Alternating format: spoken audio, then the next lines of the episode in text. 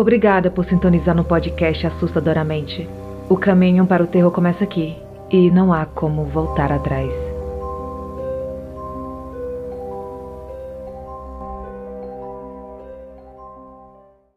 Perdida na Chapada dos Veadeiros. Eu me perdi na Chapada dos Veadeiros. Eu estava sozinha e fiquei perdida por sete horas. Antes de escurecer totalmente, eu escolhi um lugar para ficar até o amanhecer, que foi ao lado de um penhasco, pois, caso aparecesse uma onça, eu preferiria pular do penhasco a ser estraçalhada viva. Eu estava muito cansada, descalça, ferida, chorava muito e estava com muito medo. Foi aí que eu escutei uma voz muito nítida mandando eu continuar a caminhar. Continue andando, não pare. Resolvi continuar andando, eu andava devagar e chorava, e a voz continuava: Continue andando. Quando eu já não aguentava mais, eu caí no chão, exausta. Alguns minutos depois, escutei vozes e comecei a gritar. Um casal me encontrou. Depois, um pouco mais calma, a mulher me disse que era guia turística e estava indo pela primeira vez no atrativo onde eu estava. Me contou que estava brava, pois o turista não obedecia que precisavam voltar e aquela não era a trilha certa. Ele não ouvia e foram andando até me encontrar. Tinha uma vasilha de água cheia na mochila e um tênis de reserva na mochila que ele não sabe por que levou. Foram carinhosos comigo e muito pacientes, pois a gente ainda estava muito longe do estacionamento, a uns seis quilômetros mais ou menos. Por algum tempo, fiquei muito magoado com Deus, pois eu havia ido nesse passeio para meditar e rezar. Mas depois eu percebi que isso foi um verdadeiro milagre, um cuidado. Primeiro a voz, depois o casal. A minha fé só aumentou depois disso. Esse relato foi enviado pela Fabi Gonçalves.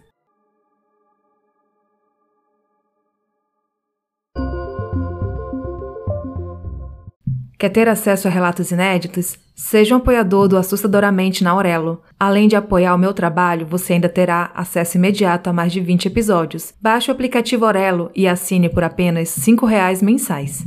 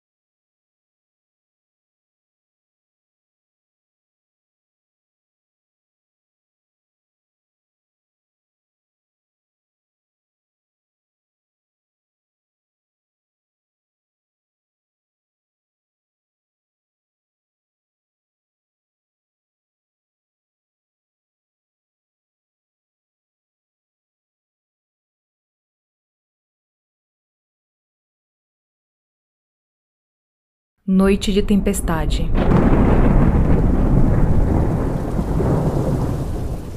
Nasci e fui criada na roça. Quando eu tinha 19 anos, fui morar em uma fazenda. Lá eu trabalhava ordenhando vacas. Sempre em noite de tempestade, um cavalo negro relinchava no pasto e o trator funcionava do nada. Moradores mais antigos da fazenda falavam que um rapaz, certo dia, pegou um cavalo negro durante uma tempestade para recolher as vacas que estavam no pasto. Foi quando caiu um raio, matando o rapaz e o cavalo. O pai, vendo o filho sendo atingido pelo raio, pegou o trator para tentar salvá-lo e acabou caindo, e o trator passou por cima dele. Depois dessa tragédia, em noite de tempestade, pai e filho se encontram no meio do pasto. Esse relato foi enviado pela Telma e tem mais outro relato também curtinho. Fui contratada para ser governanta em uma residência e há 12 anos moro e trabalho nessa casa. Os meus patrões moram fora do Brasil. Os pais da minha patroa moravam próximo daqui. Em 2019, o pai dela estava em coma, estava internado. Eu estava sozinha em casa, guardando notícias. Era por volta das 14h30. Fiz um café e fiquei parada na porta, entre a cozinha e a churrasqueira, tomando café. Do nada, eu senti um empurrão nas minhas costas. Foi tão forte que eu fui jogada a uns dez passos à frente. Caí de joelhos que chegou a rasgar a calça e a sangrar. Naquela madrugada, o pai da minha patroa faleceu. Meses depois, passei a ver o vulto dele pela casa durante o dia. Acendi uma vela e rezei para a alma dele encontrar luz. E funcionou pois nunca mais o vi. A criança no escuro. Gostaria de compartilhar algo que aconteceu comigo quando era criança. Eu deveria ter entre 8 a 9 anos de idade quando a minha família se mudou de Belo Horizonte para Curvelo, Minas Gerais. Nossa casa estava em reforma e por isso tivemos que ficar um tempo de favor na casa da minha falecida bisavó. Nos instalamos em um quartinho pequeno, eu e minha irmã dividimos um colchão de casal no chão, enquanto a minha mãe e meu irmão caçula ficaram em uma cama de solteiro. Todas as noites eu costumava colocar uma garrafinha com água ao lado do meu colchão, para não precisar levantar de madrugada. Eu tinha medo porque era muito escuro o lugar.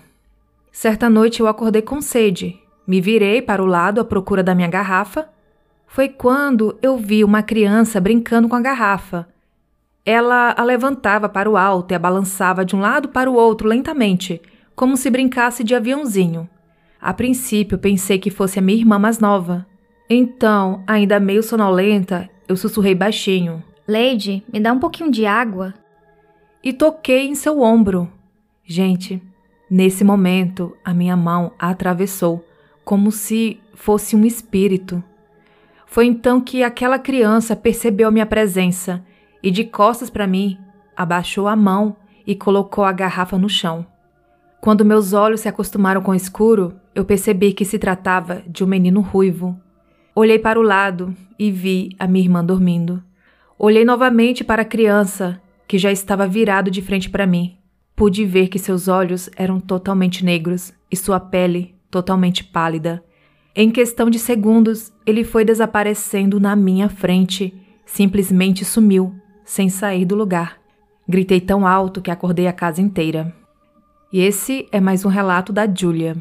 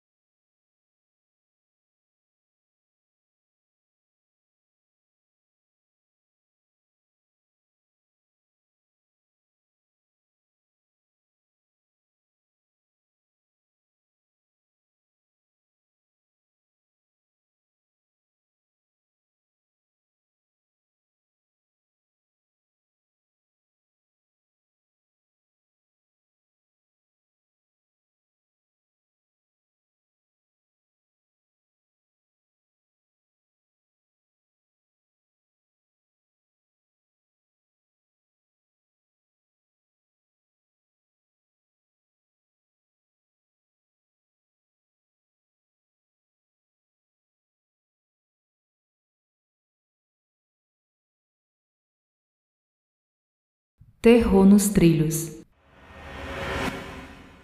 Olá, me chamo Rafael e eu sou residente de Cidrolândia, Mato Grosso do Sul. Há mais ou menos 17 anos, fui viajar em um final de ano para a cidade de Ponta Grossa, Paraná. Na época eu estava com aproximadamente 15 anos e sempre que ia para lá, eu me juntava com meu tio, que tinha cerca de dois anos a mais que eu, para andarmos pela cidade a pé. Saíamos todos os dias. Nosso ponto preferido era ir visitar os trilhos do trem, ali na região de Nova Rússia, nome do bairro. Íamos todos os dias para ver o trem e andar pelos trilhos. Nesse dia, depois que o trem passou, decidimos adentrar pelos trilhos, visto que o trem sempre passava de hora em hora. Nesse dia, não andamos apenas 200 metros, que era o que costumávamos andar. Decidimos ir mais além. Andamos vários metros a mais e chegamos em um ponto onde o barranco era muito alto para se conseguir pular e passamos em um local onde existia uma cruz de aproximadamente um metro e meio. Nesse local, o barranco tinha aproximadamente uns 4 metros de altura. Continuamos andando mais à frente, sempre olhando para trás e para os lados, vendo aquela vista muito bonita. De repente, quando já tínhamos passado uns 100 metros da cruz, olhamos para trás e vimos uma mulher de branco carregando uma criança. A mulher tinha um rosto todo desfigurado e uma boca enorme sangrando. Nos assustamos muito vendo aquilo. Estávamos perto de uma curva em um viaduto que ficava próximo de onde queríamos chegar para sair dos trilhos. Escutamos um barulho e começamos a correr. Quando olhamos para trás, a mulher e a criança havia desaparecido. Era impossível ela ter pulado devido à altura e ela estava a uns 300 metros da saída. Não tivemos tempo nem de pensar muito nisso, pois na curva surgiu um trem.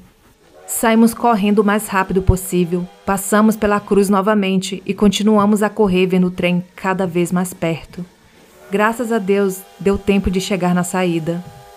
Olhamos o trem e ele não parecia normal. Ele não tinha maquinista e várias de suas rodas estavam travadas, saindo faíscas, quase que em chamas. Depois disso, nunca mais fomos ver o trem novamente. Esse relato foi enviado pelo Rafael.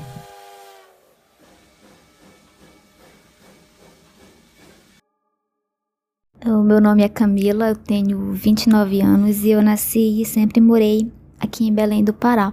Eu acumulo uma longa lista de relatos sobrenaturais. Quando criança, eu morei em uma casa onde aconteciam muitos fenômenos paranormais. E essa casa nem existe mais, mas eu tenho pesadelos com ela até hoje. Mas o relato que eu vou contar para vocês, ele aconteceu já recente, em 2019, na casa de um hoje amigo. Na época era um namorado que mora em um conjunto habitacional, o mesmo que eu moro, que foi construído no final dos anos 70 e aqui todas as casas ela tem, elas têm uma estrutura padrão. Boa parte já foi reformada, mas a maioria a planta original delas mostra sempre tinha um corredor, de um lado desse corredor, do lado esquerdo tem dois quartos e do lado direito tem um banheiro e depois do banheiro vem mais um quarto. E esse meu ex-namorado, ele dormia nesse quarto que é após o banheiro, o último quarto do corredor. Ele dormia lá e eu nunca me senti muito bem ali, eu achava muito estranho. Era um clima estranho nesse quarto exatamente. E mas apesar de tudo eu nunca tinha visto nada, era só um medo bobo que eu sentia de ter que andar o corredor e ir até o último quarto dele. Até que um dia um, um, casal de tios dele se mudou de cidade, os tios que moravam nessa casa se mudaram e liberaram o primeiro quarto do corredor para onde ele ia, podia mudar de quarto. Pois bem, a gente marcou a mudança do quarto para um domingo mas quando foi no sábado à noite, eu fui visitar a casa dele. Nesse momento não estava falando nem pensando em algo, algo sobrenatural. Nós estávamos rindo de alguma coisa que a gente tinha visto. E íamos no corredor buscar um colchão lá no quarto para botar na sala para a gente assistir filmes na TV da sala. Eu ia na frente, ele vinha logo atrás, rindo no corredor, e quando chegou na porta do quarto dele, foi o momento que eu vi pela primeira vez uma sombra, como se fosse uma silhueta de alguém muito alto, em torno de uns dois metros de altura, e muito forte também, como se tivesse coberto com uma capa. E essa aparição estava do lado da cama dele, lá dentro do quarto, ainda com a luz apagada. Nessa hora eu travei na porta, continuei olhando e aquilo estava lá. Eu não falei nada, E esse meu ex-namorado colocou mão pra dentro do quarto, ligou o interruptor, ligou a luz.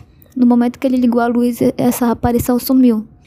O quarto estava normal e não tinha como ser a sombra de alguma coisa, até porque o quarto era bem minimalista, tinha só uma cama e um computador. Ele perguntou se estava tudo bem, falei para ele que estava tudo bem sim, porque eu não iria contar para ele o que eu tinha visto, afinal ele ainda ia dormir mais uma noite naquele quarto e não ia ser muito agradável saber, né, que tinha alguma coisa ali. E o resto da noite seguiu normal, pegamos o colchão, assistimos o filme, até aí tudo bem. Voltei para minha casa, no dia seguinte, voltei lá no domingo, que fomos fazer a mudança do quarto.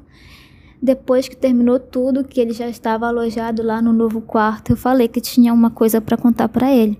E falei para ele que na noite anterior, naquele momento que ele perguntou se estava tudo bem, e eu falei que sim, eu tinha visto algo estranho no quarto que ele estava dormindo, como se fosse um fantasma, um espírito, algo assim, e descrevi para ele como alguém alto alguém muito alto que eu via só a sombra. Foi só isso que eu falei para ele e ele perguntou se esse alguém estava coberto com uma capa.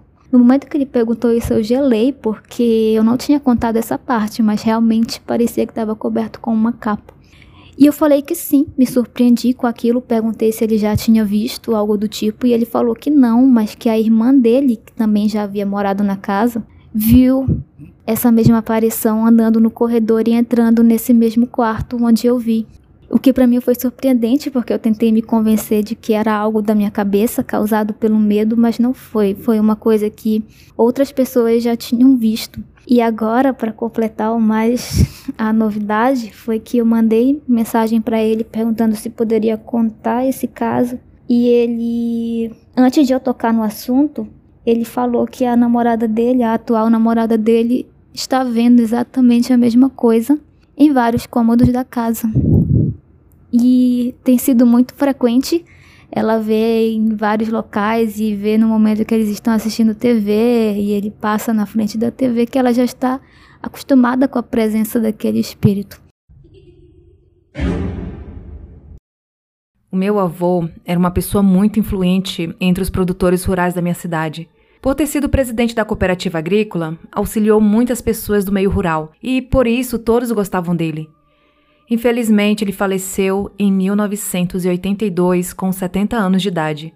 Seus últimos anos de vida foram cercados por diversas cirurgias e longos períodos traumáticos de pós-operatório.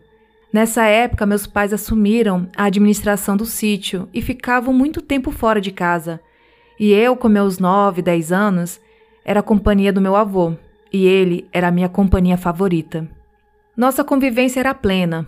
Cedo ele fazia o café que eu e meus irmãos tomávamos e, ao regressar da escola, almoçávamos juntos. Enquanto meus pais, por motivos do trabalho rural, estavam, na maioria das vezes, ausentes, meu avô era onipresente para mim. Mas no ano de 1982, ele ficou muito mal. Foi internado e desenganado pelos médicos. Quase no final de sua jornada na Terra, os médicos o liberaram para que ele regressasse para casa, para que todos pudessem se despedir dele. O meu avô faleceu no nosso lar, cercado de amor pela família e por uma multidão de amigos, clientes e ex-funcionários do sítio e da cooperativa.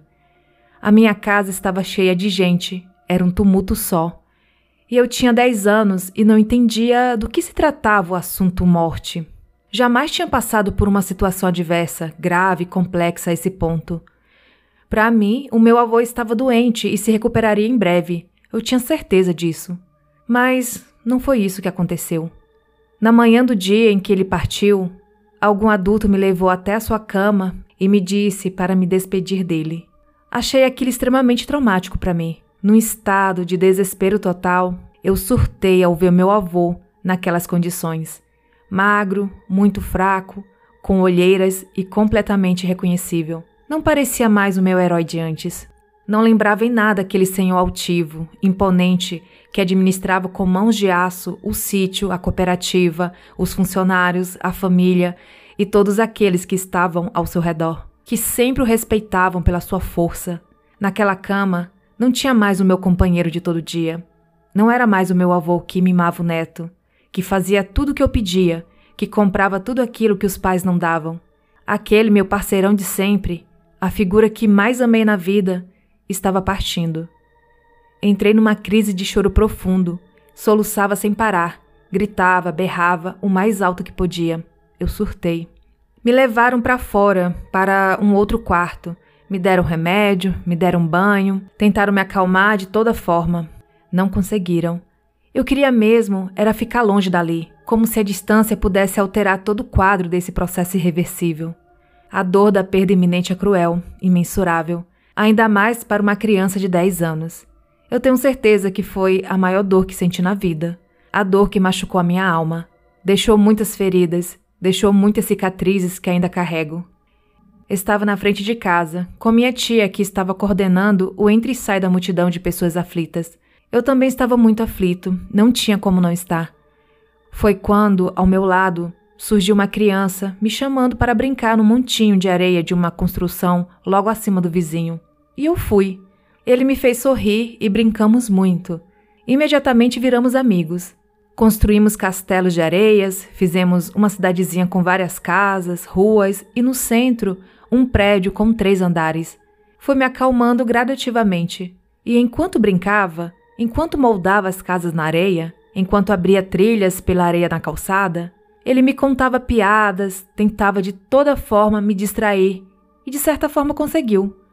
Pois naquele momento eu encontrei um alívio, uma paz tão grande, parecia algo divino me preparando para encarar a triste realidade que viria a seguir. O meu novo amigo se despediu de mim, apontando para minha tia, me avisando que ela acabara de me chamar para entrar. Pedi para ele entrar comigo, para a gente se limpar da areia, mas meu amiguinho disse que estava indo embora, pois ele precisava voltar para sua casa. E ele foi. Estranhamente adentrei minha casa, já sabendo que meu avô querido havia partido naquele momento. Algo me deu essa certeza, um sentimento de vazio esmagava meu coração. Um frio imenso preencheu minha alma. Mas, ao contrário do surto anterior, agora eu estava mais calmo, bem mais tranquilo. Eu já tinha aceitado sua morte. Minha mãe é que tinha pedido para minha tia me buscar lá fora. A minha tia então disse para ela que eu estava bem e que era melhor deixar por um tempo eu brincando sozinho lá fora naquela areia pois parecia que a minha situação lá estava sob controle. Engraçado que ninguém viu meu amigo brincando comigo na areia. Nem minha tia, nem ninguém. Engraçado que entre tanto entre sai daquela calçada, todos foram unânimes em afirmar que eu estava brincando sozinho lá fora. A dona da areia, a minha vizinha, falou que eu estava só. Como assim sozinho? Então, quem era aquela criança que me acalmou, que me deu tamanha paz, que me deu um refúgio na alma? Quem era aquela criança que eu nunca vira antes, mas que foi fundamental naquele momento de profunda tristeza? Ele me preparou e me tranquilizou para receber a pior das notícias, a pior das dores, que seria a morte do meu avô. Quem era? Um anjo, talvez? São tantas perguntas, tantos mistérios, mas nenhuma certeza. E passado tantos anos, isso ainda me fascina. E esse é mais um relato do Cláudio. Você tem alguma história sobrenatural para contar? Então envie seu relato para o e-mail assustadoramente@outlook.com ou envie através de áudio pelo Telegram.